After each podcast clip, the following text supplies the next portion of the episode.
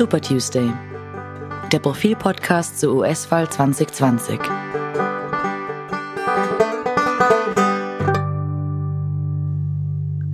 Hallo und willkommen zum Super Tuesday Podcast. Mein Name ist Robert Reichler vom Profil Auslandsressort. Und bei mir ist heute ein Gast aus der Redaktion, nämlich Rosi Schweiger. Hallo Rosi. Hallo. Hallo. Ähm, du bist äh, Redakteurin im Österreich-Ressort, also jetzt nicht, äh, wie du selbst sagst, prädestiniert für einen Super Tuesday-Podcast. Äh, Und doch ähm, macht es absolut Sinn, mit dir mal ein Gespräch zu führen. Du bist nämlich eine, die sehr oft äh, Kritik übt an der Berichterstattung über die USA, insbesondere über die Berichterstattung äh, über Donald Trump. Das kann man, glaube ich, sagen. Ne? Äh, ja, ich, ich, äh, ich verfolge das natürlich nicht so intensiv wie, wie ihr jetzt. Ich muss mich ja, manchmal ist das durchaus äh, auch ein Schaden, mehr mit österreichischer Politik befassen als mit internationaler. Aber ich bekomme es natürlich mit und, und ich, ich äh, lese, was da geschrieben wird. Und äh, um ehrlich zu sein, ich, ich bin schon ein bisschen übersättigt mit Trump-Kritik. Mhm. Wir haben das jetzt seit, seit vier Jahren oder eigentlich schon länger, wir hatten es auch schon im, im, im letzten US-Wahlkampf, äh, dass dieser Mann überschüttet wird mit Häme, mit, mit äh, äh, auch schon auch bösartiger Kritik zum Teil. Äh, und jetzt muss man sagen, natürlich, einerseits verdient er das alles, weil er ist natürlich der falsche Mann am, am falschen Platz. Und ich bin auch der Meinung, dass es den USA besser ginge und wahrscheinlich auch der Welt besser ginge, wenn dort jemand säße, der das ein bisschen besser versteht, dieses Amt auch irgendwie zu erfüllen und, und zu tun, was ein US-Präsident halt zu tun hat. Aber die Massivität, mit der das daherkommt, die führt bei mir und ich glaube schon auch bei ein paar anderen Menschen im Publikum zu einer gewissen Ermattung. Jedes Mal, wenn ich, wenn ich jetzt wieder lese, und es häuft sich jetzt natürlich wieder im Wahlkampf, äh, einen Kommentar oder einen Bericht, äh, wo ich schon im, Titel oder in den ersten Zeilen äh, weiß, wo es wieder hingeht, nämlich Trump ist das allerletzte und wir müssen ihn bekämpfen und er muss jetzt endlich weg, dann denke ich mir, ja gut, okay, ich weiß das schon. Lasst euch mal was anderes einfallen zwischendurch. Es ist, es ist, ich, ich habe das Gefühl, ich, ich bin informiert über diesen Mann und ich äh, muss nicht jede Kleinigkeit, die er falsch macht und jeden Tippfehler auf Twitter das muss nicht jedes Mal eine globale Schmähkampagne werden. Mhm. Ähm, das ist natürlich eine Berichterstattung, die man auch im Profil findet, glaube ich. Ähm, also ich nehme an, das stört dich auch bei uns ein wenig. Wir haben es ähm, auch gelegentlich. Ja, ähm, das Schwierige ist natürlich tatsächlich eine wie soll ich sagen, eine, eine, eine ausgewogene Berichterstattung beizubehalten, wenn man permanent bombardiert wird, auch von Donald Trump selbst, via Twitter meistens, ähm, ja. mit immer neuen äh, Dingen, die verrückt scheinen. Also die jetzt wirklich, ähm, also ja, ja wir haben nicht mal berichtet, dass er unlängst einen, einen Tweet retweetet hat, in dem jemand White Power schreit. Also äh, der, der, Schlachtruf von, von, von Leuten, die, äh, die der Meinung sind, die weiße Rasse sei ähm, die zu bevorzugende über alle ja, anderen. Ja, ja. Ähm, also würden wir tatsächlich alles berichten, was der so an, an, an unglaublichen Dingen tut, dann wäre das Profil nicht dick genug äh, in seiner derzeitigen Form. Aber in, ich gebe dir in einem Punkt recht. Ja, ja, das ist. Äh, na, ich, ich, ich sehe das Problem. Ich, ich, ich, und wie ich auch gesagt habe zuerst, na, natürlich tut der Mann viele verrückte Dinge und natürlich ist er in gewisser Weise auch inakzeptabel in diesem Amt. Aber letztlich muss man halt sagen, er wurde gewählt. Oder? Er hat sich nicht ins Weiße Haus geputscht. Wir haben es alle lange nicht geglaubt, dass, dass äh, die US-Bürger so einen Präsidenten wählen werden. Sie haben es dann gemacht. Es ist die Frage, ob sie es ein zweites Mal machen. Wir wissen es nicht. Ich, ich, ich würde da auch nicht so sicher sein wie, wie manche Kommentatoren jetzt schon wieder, dass das auf keinen Fall passiert wird. Schauen wir mal, würde ich sagen. Und was mich stört, ist, allein von der Wahrscheinlichkeit her müsste ja sogar jemand wie Trump hin und wieder was richtig machen können. Also man kann ja, es ist ja wirklich schwer oder es ist, würde ich sagen, unmöglich, dass ein Mensch immer alles falsch macht. Und bei ihm ist es aber schon so, dass er einfach gar nichts tun kann, ohne dass alle das schrecklich finden. Mhm. Ich, ich, möchte nur ein, ein, ein, ein Beispiel geben. Äh, Trump hat sich profiliert von Anfang an als, als Kritiker des Freihandels. Also er möchte Amerika zuerst und, und ähm, am liebsten hätte er wieder für die ganze Welt Zölle eingeführt und hat es zum Teil auch. Äh, wenn Trump gegen TTIP ist, also zum Beispiel jetzt gegen dieses Freihandelsabkommen, dann ist das ein Skandal und dann ist das irgendwie, das kann man nicht durchgehen lassen, weil wie kommt er dazu? Wenn Europas Linke gegen TTIP sind, dann haben sie Befürchtungen, die man ernst nehmen muss. Da denke ich mir dann manchmal, so auf, also auf diese Art mit zweierlei Maß messen, da machen wir uns auch ein bisschen unglaubwürdig als Journalisten. Siehst du das mhm. ganz anders? Ich, das sehe ich jetzt nicht ganz anders. Ähm, ich habe sogar oft darauf hingewiesen, äh, meine linken äh, Freunde oder auch äh, Gegner, Gegner in manchen Diskussionen über Freihandel, dass es Barack Obama war, der TTIP vorangetrieben hat und Donald Trump, der von vornherein äh, dem ablehnend gegenüberstand und der es dann auch gekippt hat. Ja, das Freihandelsabkommen ja. zwischen den USA und Europa, das es nun nicht gibt, weil Donald Trump das nicht mehr wollte. Zum Teil wollte es, wollten es auch ähm, europäische Staaten nicht mehr. Aber ja. Aber da bin ich absolut deiner Meinung. Also das ist die Frage, wie steht man zu Freihandel?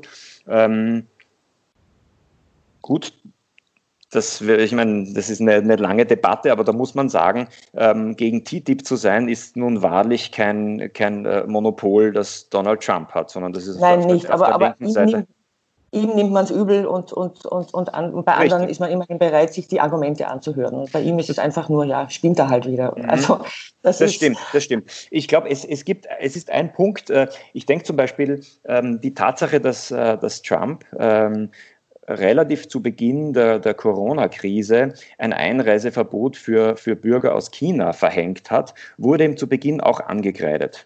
Ja, ähm, bis es alle gemacht haben. Dann. Bis es alle gemacht haben. Und da muss man sagen, ähm, warum, warum, warum lehnt man das reflexartig ab? Der Grund ist natürlich, dass man von Trump Maßnahmen gewöhnt ist, die, ohne dass sie jetzt mal äh, nachvollziehbar Sinn machen würden, die von ihm verhängt werden, einfach um einen Gegner aufzubauen als solchen, um jemanden zu provozieren, um jemanden in die Ecke zu stellen, um jemanden zu beschuldigen. Wir haben das bei dem sogenannten Muslim Ban, bei dem, bei dem Einreiseverbot für Bürger aus äh, muslimischen Ländern gesehen. Mhm. Und natürlich denkt man sofort, wenn Trump sagt, okay, ich habe jetzt eine Lösung für das, für das, für das Coronavirus-Problem, ich lasse keine Chinesen mehr einreisen, dann zuckt man zusammen und denkt sich, was ist das jetzt wieder für eine, für eine ja, ja. Äh, potenziell Ausländer-Chinesen feindliche Maßnahme?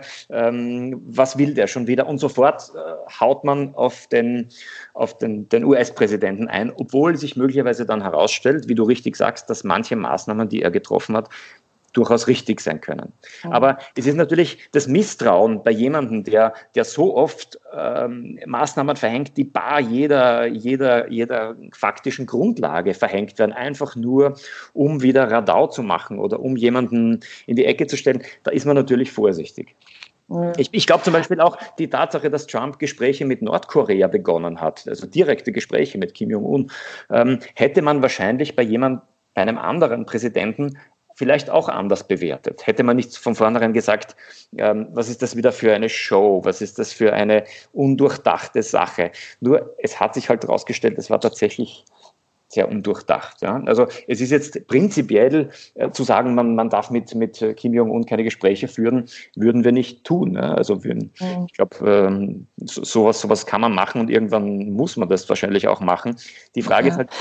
Äh, wir, sind jetzt, wir sind jetzt beide schon ziemlich lang im, im, im Geschäft, deswegen frage ich dich jetzt, wie, wie du dich erinnerst an, an die Ära von George W. Bush ich würde jetzt sagen, und ich habe es natürlich nicht so genau verfolgt wie du, aber schon auch natürlich, äh, Bush hat der Welt möglicherweise insgesamt mehr geschadet als Trump bisher. Also das war ein, ein, ein, ein Kriegspräsident und, und er hat uns alle angelogen und, und also er hat schon äh, schlimme Dinge auch angerichtet. Und auch Bush wurde natürlich massiv kritisiert. Ich habe trotzdem den Eindruck, dass es noch ein bisschen auf einem anderen Level stattgefunden hat als jetzt bei Trump. Täuscht mich das? Das täuscht dich, glaube ich, nicht, wobei man natürlich sagen muss, ähm, gut, Trump hat keinen Krieg begonnen. Das ähm, spricht für ihn, würde ich sagen, oder? Das spricht für ihn. Ähm, Wird ihm aber auch wieder negativ ausgelegt. Also, es ist, nicht so, ist nicht so, dass man nicht unbedingt verlangt hätte, dass er einen Krieg beginnt. Nein, nein, aber, aber äh, seit ich denken kann, hat es immer geheißen, ah, die USA, dieser Weltpolizist und richten nur Schaden an, wo immer sie aufmarschieren und hat in vielen Fällen auch leider gestimmt. Und, und, und Trump tut das jetzt nicht, vielleicht aus den falschen Gründen, vielleicht einfach deshalb, weil er, weil es ihn nicht interessiert, was im Rest der Welt passiert, weil er diverse Krisenherde auf der, äh, in Google Maps gar nicht finden würde. Das mag alles sein, aber er hat immerhin keinen Krieg angefangen. Die also Amerikaner haben sich zum Teil aus, unter chaotischen Bedingungen irgendwo zurückgezogen. Das war auch nicht okay. Aber man könnte jetzt sagen, gut, also Weltpolizist sind die USA derzeit keiner, aber ist auch wieder nicht recht. Das ist richtig. Ähm, die Frage ist überhaupt, ähm, wie schlimm ist es, wenn die USA äh, ihre Truppen zu Hause behalten? Darüber kann man sehr lange diskutieren. Wäre es klüger gewesen, in Syrien äh, präsenter zu sein? Und, und, und wir wissen es nicht. Tatsache ist aber auch, Trump hat den sogenannten Multilateralismus, also die Idee, dass man auf der Welt mit gemeinsamen Institutionen, mit gemeinsamen Abkommen etc. Äh, die Welt verbessern möchte. Das hat er tatsächlich flachgelegt. Er hat ähm, in, in, in Konflikten wie dem zum Beispiel mit dem Iran, wo es einen Iran-Deal gab, hat er als erstes diesen Deal, dieses Abkommen, ja, das. Äh, gesichert hat, tatsächlich faktisch gesichert hat, dass der Iran keine Atomwaffen entwickelt, das hat er gleich mal flachgelegt und gesagt, okay, das will ich nicht, schlechtes Abkommen, ich werde euch ein viel besseres bringen. Gebracht hat er überhaupt keines. Es gibt kein, weiterhin ja. kein Abkommen und es gibt, es gibt nicht mal irgendeine äh, erkennbare Möglichkeit, ein, ein, ein solches äh, zu schließen. Auch im Nahostkonflikt hat er gesagt, ich prä präsentiere euch den Deal des Jahrhunderts. Das, was wir sehen, ist alles Mögliche, aber bestimmt kein gerechter Deal. Das heißt, wer jetzt mehr geschadet hat oder wie sehr Trump der Welt geschadet hat, ist äh, nicht so offensichtlich, weil es jetzt keinen Krieg gibt mit direkten Opferzahlen, mit äh, schrecklichem Leid, das, das wir sehen. Aber was, was dieses äh, Ausschalten des Multilateralismus für äh, Folgewirkungen haben wird, das können wir jetzt noch nicht abschätzen im, im vierten Jahr seiner Amtszeit. Also das, das, das kann. Da kann noch was nachkommen. Das, ja, da, das, kann, das kann Spätwirkungen haben, von denen wir jetzt noch nichts wissen. Ähm, ich habe nur manchmal, wenn ich das noch vielleicht sagen darf, äh, ein, ein bisschen auch den Eindruck, dass es äh, bei dieser, bei dieser jetzt schon Jahre andauernden Schmähtirade über, über, über Trump, die er, ich sage es jetzt noch einmal, nur damit da kein Missverständnis aufkommt, die er zum Großteil auch verdient hat, aber eben nicht in allen Details, wie ich finde, schon auch ein bisschen um, um, um verletzte Eitelkeit von uns Journalisten geht. Wir haben von Anfang an, als klar war, dieser Mann wird kandidieren, da hieß es in den Zeitungen, also zumindest in den, in den Qualitätsmedien, gut, das ist jetzt irgendwie, das wird ein lustiger Wahlkampf, aber dieser Mann hat keine Chance, der wird das nicht werden. Wir haben es wirklich, wir konnten es fast nicht glauben, als es dann doch passiert ist. Und ich glaube, das wäre jetzt irgendwie eine, eine psychologische Studie vielleicht, das hängt immer noch ein bisschen nach. Wir, wir nehmen ihm das übel, dass er uns so typiert hat. Kann das sein, ein bisschen? Das, das ist natürlich möglich. Äh, da geht es ja nicht nur darum, dass man es nicht ange, also dass die Journalisten nicht angenommen haben, dass Trump das gewinnen kann, sondern dass sich Zeitungen auch äh, in den USA sehr klar positioniert haben. Ja, ja, ähm, ich habe jetzt nochmal nachgesehen, da gibt es die sogenannten Endorsements, das heißt, ein, ein, eine Zeitung, ein Medium spricht sich für einen Kandidaten oder für eine Kandidatin in dem Fall aus und es waren, ähm, da gibt es, äh, das wurde alles äh, gezählt, 500 haben sich für Hillary Clinton entschieden damals. Also 500 Medien haben gesagt, wir ja. sind der Meinung, Hillary Clinton wäre die bessere US-Präsidentin. Nur 28 haben sich für Trump entschieden. Dann gab es gab das auch bei den Zeitungen. Bei den Zeitungen ähm, war es auch absolut deutlich. Nur es gibt eine, eine Sache. Ja? Ähm, 243 Zeitungen, große Zeitungen, haben Clinton empfohlen. Von diesen 243 haben bei der Wahl davor 47 den republikanischen Kandidaten empfohlen. Das heißt, das waren tatsächlich jetzt nicht Zeitungen, die prinzipiell gegen republikanische Kandidaten agitieren, weil sie einfach links stehen und immer den Demokraten äh, empfehlen, sondern das waren Zeitungen, die tatsächlich gemeint haben, Mitt Romney war ähm, 2012 ein, der bessere Kandidat. Ja, ja. Aber Trump ist es nicht. Und ich meine, diese Entscheidung trifft ja, jede ja für sich. Es, und, und es wenn aber durchaus auch gute Gründe, die Amerikaner davor zu warnen, Trump zu wählen. Ja, das, das würde ich, das würde ich unterschreiben. Ja. Eben, ja. Aber, aber letztlich hat Trump auch ein bisschen nachgewiesen, wie soll ich sagen, dass, dass der Journalismus ich will nicht sagen, in, in dieser Frage relativ unwichtig war, sondern er hat, er hat, er hat schon bewiesen, er hat uns ein bisschen in die Schranken gewiesen. Also, wie du es gerade aufgezählt hast. Naja, klar. Er die gesamte Medienmacht war gegen ihn und es war den Leuten aber egal.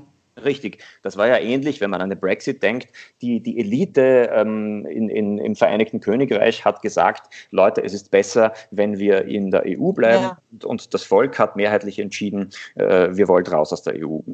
Wir, wir lernen, ähm, die Medien, die die Elite irgendwie repräsentieren, offenbar in, in einem vielleicht auch zu hohen Maß, ähm, kann das Volk jetzt nicht einfach ähm, so so lenken, dass es dann auch so abstimmt. Die Frage ist. Die hören nicht auf uns, ja. Ne, die das war irgendwie, aber, das war aber, ein bisschen die, die narzisstische Kränkung damals, würde das ich sagen. Das war die, die, Kränkung. Wobei, ähm, diese Medien haben jetzt immerhin eine Chance, denn wenn sich herausstellen sollte, dass jetzt am 3. November ähm, Trump diese Wahl verliert oder sogar deutlich verliert, was durchaus möglich ist, ne? darüber können wir vielleicht noch jetzt sprechen, ja. aber dann könnte man sagen, okay, dann haben die Leute vielleicht doch am Ende ähm, der ursprünglichen Meinung der Zeitungen, der Medien recht gegeben, dass Trump eben doch kein guter Präsident war. Also diese Möglichkeit besteht ja. Also dass sie sagen, okay, wir haben den gewählt damals, wir dachten, äh, entgegen aller Empfehlungen in, in den allermeisten Medien, äh, dachten wir, Trump ist ein guter Präsident, wir haben uns geirrt, wir wählen ihn nicht mehr. Ist möglich. Das wäre eine, eine späte Genugtuung sozusagen für unser Eins. Kleine Genugtuung für vier Jahre. Schlimme, schlimmes Leid in Innenredaktionen. ähm, und jetzt kommen wir noch vielleicht noch zur Frage, kann Trump äh, jetzt gewinnen im Moment? Ähm, das hast du, glaube ich, auch mal in der Redaktionskonferenz äh, kurz äh, angemerkt. Im Moment sagen wieder alle, Trump wird verlieren. Und das ja. kennen wir schon, war, glaube ich, dein ja. Einwand. Ja, was nicht falsch ist tatsächlich, denn ähm, 2016 haben äh, alle gemeint, Trump wird verlieren, Hillary Clinton muss das eigentlich gewinnen. Äh, und trotzdem hat Trump gewonnen. Nur, ich glaube, die, die Meinungsforscher haben tatsächlich viel aus dem Debakel von 2016 gelernt. Erstens mal war das Debakel nicht so groß, wie es aussah. Denn wir wissen ja, in den, in den USA wählt nicht das ganze Land, so wie jetzt etwa in Österreich, und dann zählt man alle Stimmen und wer mehr Stimmen hat, hat gewonnen, denn tatsächlich hatte Hillary Clinton eine höhere Anzahl an Stimmen. Hillary Clinton hatte mehr als äh, zwei Prozent äh, Punkte mehr an Stimmen als Trump. Ja, das, das, heißt, das gibt es aber öfter bei USA. Ja. ja, das ist die Vorhersage, dass, dass, dass Clinton vorne liegt, war jetzt prinzipiell nicht falsch. Prinzipiell nicht falsch. Das Problem war, dass äh, Clinton in einzelnen Bundesstaaten verloren hat, von, bei denen die Meinungsforscher angenommen hatten, sie würde diese gewinnen. Mhm. Ähm, und in diesen Bundesstaaten hat sich gezeigt, ein Phänomen, das wir aus Österreich kennen, ähm, die Leute haben sich nicht deklariert. Die Leute haben nicht gesagt, ich wähle Donald Trump. Es war vielen tatsächlich offensichtlich noch unangenehm, möglicherweise ja. auch wegen diesem Phänomen, dass die Medien auf ihn damals schon eingedroschen haben und gesagt haben, dass das für ein unmöglicher Kandidat ist. Deswegen haben die nicht gewissermaßen zugegeben, dass sie ihn wählen wollen. Und das hat dann auch dazu geführt, dass ähm, viele gesagt haben, sie haben im allerletzten Moment, in der, in der letzten Woche vor der Wahl erst entschieden, äh, Trump zu wählen. Das ist oft auch ein Zeichen dafür, dass es in ihnen bereits äh, gewissermaßen geschlummert hat und am Ende haben sie sich dann noch schnell entschieden dafür, was sie vielleicht sowieso wollten. Das heißt, bei den sogenannten Unentschlossenen hat Trump Clinton 2 zu 1 geschlagen, was ein, mhm. ein sehr, sehr hoher Wert ist. Ähm, ja, ich meine, Wahlvor Wahlvorhersagen sind, sind aus den Gründen, die du jetzt aufgeführt hast, immer kompliziert und ganz besonders kompliziert sind sie in den USA wo es ja eben, wie du auch gesagt hast, nicht um die Gesamtzahl der Stimmen geht, sondern eben um einzelne Bundesstaaten und ihre Wahlmänner.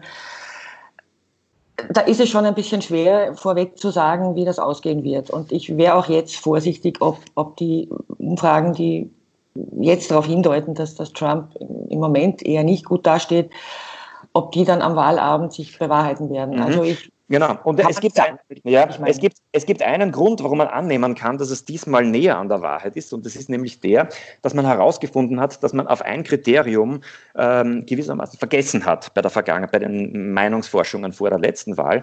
Nämlich, man hat äh, wie in den USA üblich, ähm, die, die, die Bevölkerung eingeteilt nach Geschlecht, nach Religion, nach äh, ethnischer Zugehörigkeit, aber man hat nicht äh, unterschieden, ausreichend nach dem Bildungsgrad. Und es hat sich mhm. herausgestellt, dass bei den Samples zu viele, zu gut gebildete dabei waren. Und, die, und das hat einen Überhang für Hillary Clinton erzeugt. Das heißt, man hat gedacht, man hat einen, einen repräsentativen Querschnitt der Bevölkerung. Tatsächlich aber waren, war der, der, Bildungsgrad innerhalb dieses Samples zu hoch. Darauf wird man oder darauf nimmt man jetzt bereits Rücksicht und, und, und sieht zu, dass bei den Samples äh, die weniger gebildeten, die keinen College-Abschluss haben, etc., ähm, dass die ausreichend repräsentiert sind. Das heißt, gut, dann hat, dann hat Trump immerhin der Meinungsforschung zu einem äh, äh, Erkenntnisschub verholfen. Ja, genau. Auf die Art und Weise, wie er ihr verholfen hat, hätte sie, glaube ich, gut verzichten können. Aber ähm, möglicherweise äh, ist sie jetzt tatsächlich präziser. Bei den Midterms zum Beispiel war es tatsächlich schon, äh, waren die Meinungsforschungsinstitute, sind sie schon besser gelegen. Im Moment, nur um das noch zu sagen, liegt Biden wirklich erstaunlicherweise in Bundesstaaten vorne, wo man es nicht erwartet hat. Er liegt vorne zum Teil in äh, historisch republikanischen Staaten wie Arizona, Georgia, Texas. Allerdings in manchen dieser Bundesstaaten nur sehr knapp. Aber allein die Tatsache, dass er zum Beispiel in Texas um einen Prozentpunkt vorne liegt, ist tatsächlich erstaunlich. Wichtig ist aber, dass er in Swing States vorne liegt, ähm, ähm, Michigan, Florida. Und zwar dort wirklich deutlich zum Teil. Ja. Also das ist der Grund, dass man annimmt, dass Biden, zumindest Stand heute, wesentlich bessere Chancen hat, die Wahl zu gewinnen. Was ich mich frage, ist, warum es den Demokraten jetzt eigentlich schon zum zweiten Mal nicht gelingt, einen wirklich attraktiven Kandidaten aufzustellen. Also bei Hillary Clinton konnte man noch diskutieren. Also sie hatte wirklich ihre Schwächen als Kandidatin, einfach auch deshalb, weil sie die, die Frau eines früheren Präsidenten war und weil das von Anfang an so nach Nepotismus ausgesehen hat und nach wir, wir schicken da sozusagen einen Clan an, an, an den Staat. Joe Biden ist jetzt auch nicht gerade ein, ein, ein, ein Volkstribun. Warum gelingt das den Demokraten nicht, jemand aufzustellen, wo es dann irgendwie auch den Wählern leichter fallen würde, ihre Meinung zu ändern? Sehr schwierige, sehr große Frage. Ähm, ein, ein, ein, ein US-Präsidentschaftskandidat muss nicht nur die Partei repräsentieren und politisch so ausgewogen sein, dass er die Partei hinter sich hat, sondern er muss auch von seiner Persönlichkeit her das ganze Volk ansprechen. Er muss telegen sein, er muss gut sprechen, er darf in seiner, in seiner Vita keine schlimmen Patzer äh, gemacht haben. Ähm, der, den perfekten Kandidaten gibt es nicht. Wir haben vor, vor einigen Monaten ähm, in, in, in, in Profil Indor ein, gewissermaßen ein Endorsement für die, für die Primaries gemacht ähm, damals habe ich mich für den beiden ausgesprochen. Ich finde nicht, dass er ein makelloser Kandidat ist, ganz bestimmt nicht. Aber unter den damals bereits feststehenden Kandidaten zur, zur Vorwahl fand ich ihn am besten und zwar weniger aus politischen Gründen. Ich finde das, was er politisch sagt, jetzt nicht aufregend, ähm, sondern aus persönlichen Gründen, wobei ich anmerke, dass diese, ähm, dieser, dieser Vorwurf der angeblichen Vergewaltigung damals noch nicht äh, so, so, so krass war. Aber Biden hat einen Vorteil. Er hat in seiner Lebensgeschichte wirkliche äh, schlimme Dinge erlebt. Der Sohn ist gestorben, die, die Frau. Ähm, er hat, er hat so viel persönliches Leid erfahren und ist daran auch gewachsen. Und er hat eine, im besten Fall kann er das ausspielen, er hat einen, einen, eine Eigenschaft, er kann auf Leute wirklich empathisch zugehen. Er kann auch übers Fernsehen den Massen vermitteln, dass er die Leute versteht, dass er, dass er, dass er die Hand äh, ausstrecken möchte zu denen, die, die, die feindselig gegenüberstehen. Das, das ist nicht so einfach. Das hätte Bernie Sanders gar nicht gehabt. Ja. Der, der, Gegenkandidat innerhalb der Demokraten. Das kann Biden und im besten Fall wird ähm, Biden, äh, der ohnehin, wenn er Präsident wird, nur eine Amtszeit wahrscheinlich ähm, Präsident sein wird, er wird bestimmt so etwas, oder bestimmt, kann man nicht wissen, aber er wird möglicherweise sowas wie ein Übergangspräsident sein, der Trump vergessen macht und diese unglaubliche Spaltung, die Amerika erlebt hat in diesen vier Jahren. Oh. Er kann möglicherweise tatsächlich das Volk wieder ein bisschen zusammenbringen, ein bisschen einen und, und dieses dieses wirklich aggressive Hickhack, das wir da erleben in den USA, äh, zu Ende bringen. Das wäre sicher gut für alle Beteiligten. Ich möchte nur eins noch einwenden. Einem Präsidenten die zweite Amtszeit zu versagen, ist ja nicht sehr oft passiert in den USA. Also normalerweise werden Präsidenten wiedergewählt für eine zweite Amtszeit, wenn sie jetzt nicht gerade äh, alles falsch gemacht haben. Ja. Gut, kann man drüber reden, ob, ob Trump das nicht auch hat. Ja. ja, aber es ist jedenfalls, also der Normalfall ist ja, dass man wiedergewählt wird. Damit das nicht passiert, bräuchte es eine, eine, eine Wechselstimmung und, und die ist halt, wahrscheinlich ließe sich die leichter verkörpern durch einen etwas jüngeren Kandidaten. Oder sehe ich das falsch? Das äh, siehst du, glaube ich, nicht falsch. Also mir wäre auch lieber, der Biden wäre im Alter von Obama, als Obama Präsident wurde, so knapp unter ja. 50 oder so. Ähm, man kann sich also nicht treten zwei doch schon sehr äh, ältere Männer gegeneinander an und, und also das Argument, wir haben jetzt endlich wieder jemanden, der quasi so im, im arbeitsfähigen Alter ist, das haben sie schon mal nicht, die Demokraten. Das, das stimmt absolut. Das war bereits bei den Primaries ein, ein großes Dilemma bei den Kandidaten der Demokraten. Ja, die alle so alt waren. Ja. Die waren ja. alle so alt. Ja. Da gab es äh, mit Elizabeth Warren, Bernie Sanders, äh, Joe Biden, das waren, die, die sind alle über 70. Das ist, das ist natürlich ein Problem. Dann muss sich die Demokratische Partei fragen, äh, wie kann man das in Zukunft so organisieren, dass man Leute in, in, in einem früheren Stadium ihres politischen Lebens bereits so weit nach vorne bringt, dass die dann auch eine Chance haben. Mhm. Na gut. Ähm, wir werden möglicherweise äh, nochmal über diese Dinge sprechen, wenn die Umfragen dramatischer werden, wenn sie sich ändern äh, und möglicherweise du doch noch recht behältst. Würde, würde ich gerne machen, Rosi. Machen wir gerne. Oder, oder wir machen es nach der Wahl, dann wissen wir es beide ganz genau, worüber wir, wir reden. Okay. Ja, vielen Dank, äh, Rosemarie Schweiger. Und, ich danke. Und danke auch fürs Zuhören. Bis zum nächsten Super Tuesday. Ciao.